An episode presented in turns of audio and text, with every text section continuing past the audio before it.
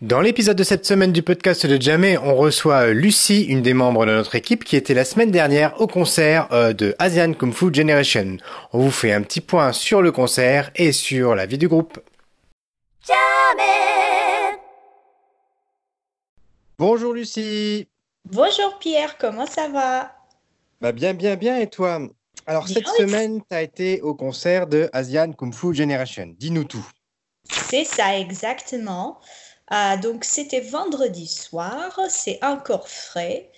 Euh, qu'est-ce que je peux dire? C'était un super concert, vraiment. J'ai tellement de choses à dire, je ne sais même pas où commencer en fait.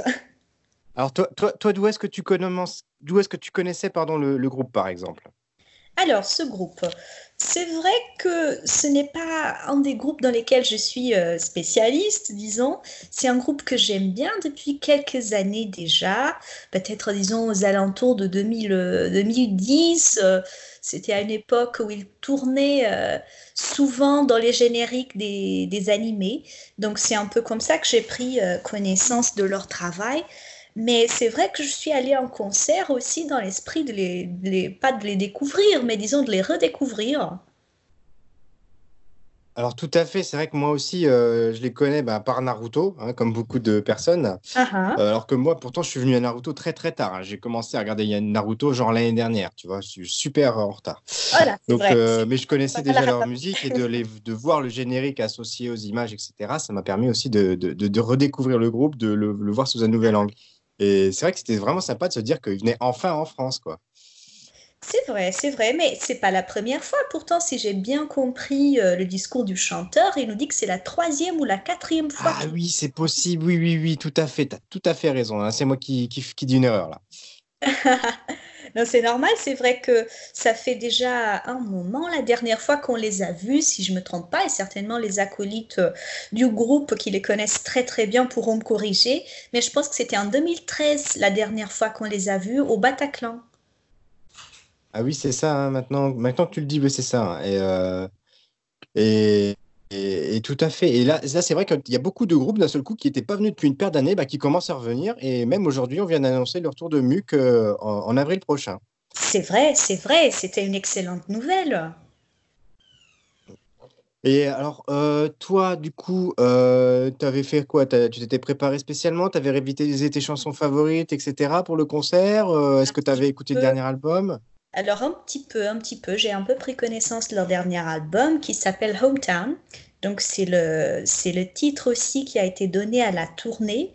Euh, ça c'était euh, The Home, Hometown Tour 2019 si je me trompe pas.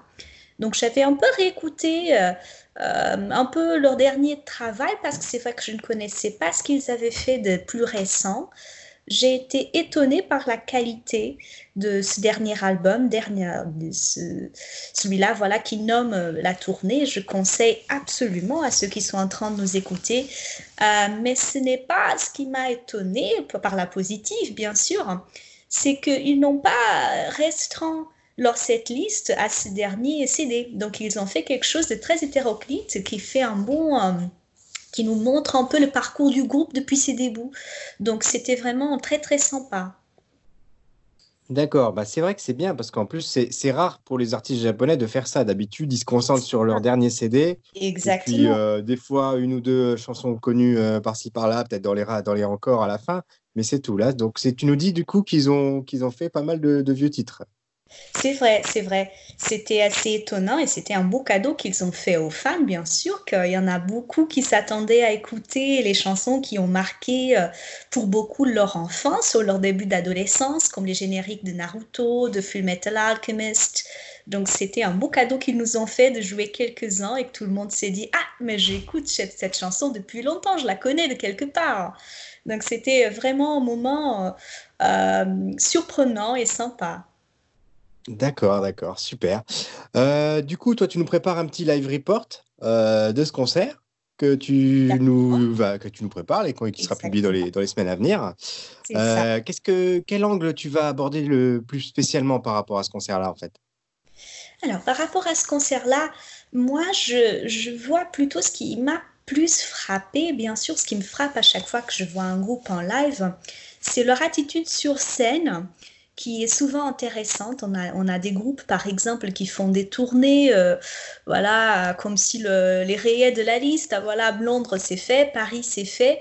Et là, on a vu toute une autre chose. On a vu euh, tout un engagement sur scène avec leur public, toute une joie d'être là, qui était très, très intéressante. On peut même parler d'une d'une certaine générosité d'être sur scène et de vouloir que, que ces fans comprennent les paroles, parce que bien sûr, c'est pas facile, ils chantent en japonais, donc pour un public européen, c'est pas évident. Et, ils ont quand même insisté pour qu'on chante avec eux, pour qu'on comprenne quelques mots. Ça, c'était très, très sympathique. Donc, je pense que je vais euh, partir par là. Et aussi euh, retracer un peu l'historique de ce groupe qui est quand même très intéressant. Ils ont connu le succès un peu tard par rapport à leur début. C'est un groupe qui a commencé, euh, si je ne me trompe pas, en 1992 et que ce n'est qu'au début des années 2000 qu'on commence à entendre parler d'eux. Donc euh, il y a une énorme persistance derrière. Ça, c'est quelque chose de très intéressant. Alors, euh, c'est vrai que toi, tu es une vraie, vraie spécialiste. bah, tu es notre spécialiste d'ailleurs, attitré depuis quelques temps maintenant des, des Throwback Sunday, sur Thursday, pardon, où tu reviens en arrière sur euh, l'historique des groupes. Et, euh, on te remercie parce que c'est vraiment un, gros atout, euh, un gros atout dans notre équipe. Ah mais non, c'est plaisir. et, et, du coup, tu nous avais fait, tu nous as vraiment fait quelques belles pépites dernièrement. tu peux nous reparler un petit peu des, des, derniers, derniers articles que tu as fait et des, bah, des articles, du coup, des artistes qui te tiennent à cœur? Bien sûr.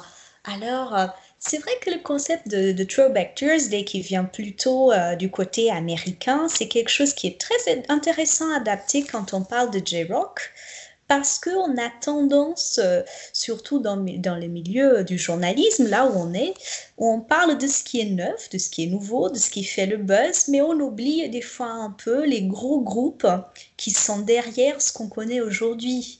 Et je pense que Agent Kung Fu Generation, c'est un de ces cas, comme tant d'autres qu'on connaît euh, très bien, juste pour nommer quelques-uns sur lesquels j'ai écrit. J'ai écrit sur Boris, j'ai écrit sur Boktik, j'ai écrit sur Sekimatsu. Euh, c'est des groupes très très intéressants et qui sont un peu les pierres angulaires du mouvement du rock japonais tel qu'on le connaît aujourd'hui. D'ailleurs, j'invite euh, tous nos auditeurs et du coup à devenir nos lecteurs en allant voir sur le site, euh, dans la rubrique euh, article biographie, ce que tu as déjà écrit. Et qu'est-ce que tu nous prépares pour la suite? Si c'est pas trop indiscret, si tu peux si as déjà des idées par rapport à des prochains articles? En l'occurrence, je ne sais pas encore, ça va être surprise. Bien sûr, ça tombe toujours le jeu, ah. ça c'est sûr.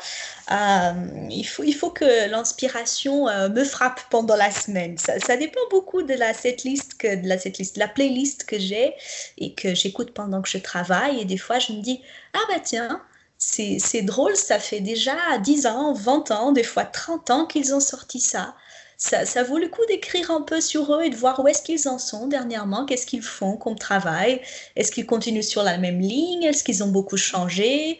Et il y a des artistes qui, euh, euh, sur lesquels on peut voir un changement énorme.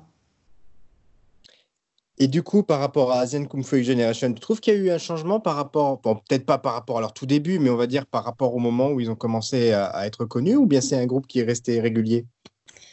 Il y, a, il y a les deux choses. Ils ont un côté qui, qui reste régulier. Au niveau de la sonorité, je dirais que c'est très clair quand on les écoute, on se dit tout de suite, ah, Agent Kung Fu Generation, les voilà. Parce qu'ils ont une sonorité euh, très unique avec laquelle on accroche tout de suite. Mais euh, je vois quand même une, certaine évolution. Ils ont commencé un peu dans le punk avec des, euh, des guitares très fortes, avec des vocals très très, euh, comment dire, déchiré, c'est pas le mot ça en français, avec la voix très éraillée. Et dernièrement, je pense qu'il est oui. clair, un peu plus fin.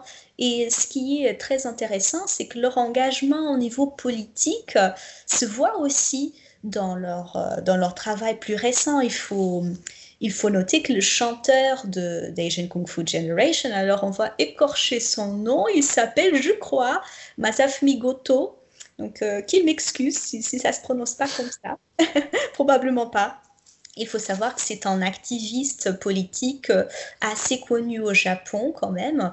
un activiste antinucléaire et pour l'environnement. C'est quelqu'un qui a une conscience environnementale euh, très très présente. D'ailleurs, il est aussi journaliste comme nous. Il est directeur en chef aussi d'un magazine qui s'appelle The Future Times, qui a commencé, qui a vu la lumière après euh, le séisme de 2011 euh, et c'est à travers cette publication qu'il s'exprime hors la musique sur des sujets politiques, sur le Japon d'aujourd'hui, non seulement sur la, sur la crise climatique et la crise nucléaire, mais aussi un peu sur la crise identitaire et la crise économique d'un Japon qui essaye de se retrouver dernièrement. Donc euh, c'est un personnage très très intéressant et je pense qu'il peut, il prend un peu de ce côté de, l'activisme dans, dans, son travail artistique. Donc c'est intéressant de voir comment il l'intègre. C'est quand même assez rare et c'est ça qui est intéressant qu'un artiste japonais, un chanteur, donc un chanteur, un musicien, euh, prenne son côté politique et l'exprime à travers son art, à travers la musique. Donc ça, c'est quelque chose d'assez rafraîchissant. C'est vraiment intéressant. Ah, c'est vrai que c'est quelque chose qu'on n'a pas du tout l'habitude de voir au niveau des artistes japonais. Euh, D'ailleurs, c'est pour ça que je pense que ça a surpris pas mal de monde de voir Sugizo euh, justement aller faire des concerts à l'étranger bah, pour des personnes défavorisées. Exactement, et surtout quand il est quelqu'un qui remplit des stades, qui peut remplir le Tokyo Dome s'il le veut au Japon, qu'est-ce qui prend un artiste de cette ampleur, avec cette renommée, euh, qu'il se dise, bah, je vais partir en Syrie, je vais partir en Jourdain, et je vais jouer gratuitement pour des gens qui n'ont jamais entendu parler de moi, des gens qui ne parlent pas le japonais, qui ne comprennent, qui ne comprennent rien de ce que je dis. Donc c'est un acte d'un certain courage, je dirais. Oui, complètement, complètement. Bah, écoute, en, tout cas, Lucie, je te remercie beaucoup euh, d'avoir été avec nous euh, aujourd'hui. Puis bah, je te dis à, très bientôt, parce que comme euh, maintenant tu fais partie de façon permanente de l'équipe de Jamé, bah, j'espère qu'on t'aura dans le podcast très très prochainement. Ah bah j'espère aussi. Essayons de et n'oubliez pas de, de, lire tous les jeudis un throwback. on va savoir, on va découvrir cette semaine qui sera le groupe qu'on va redécouvrir. J'ai hâte, j'ai hâte. Et je te remercie encore. Au revoir. Merci beaucoup à toi, Pierre. Au revoir. Voilà, cet épisode est déjà terminé, mais je vous donne rendez-vous très prochainement avec Aravint qui vous parlera du concert de Crystal Lake. À plus!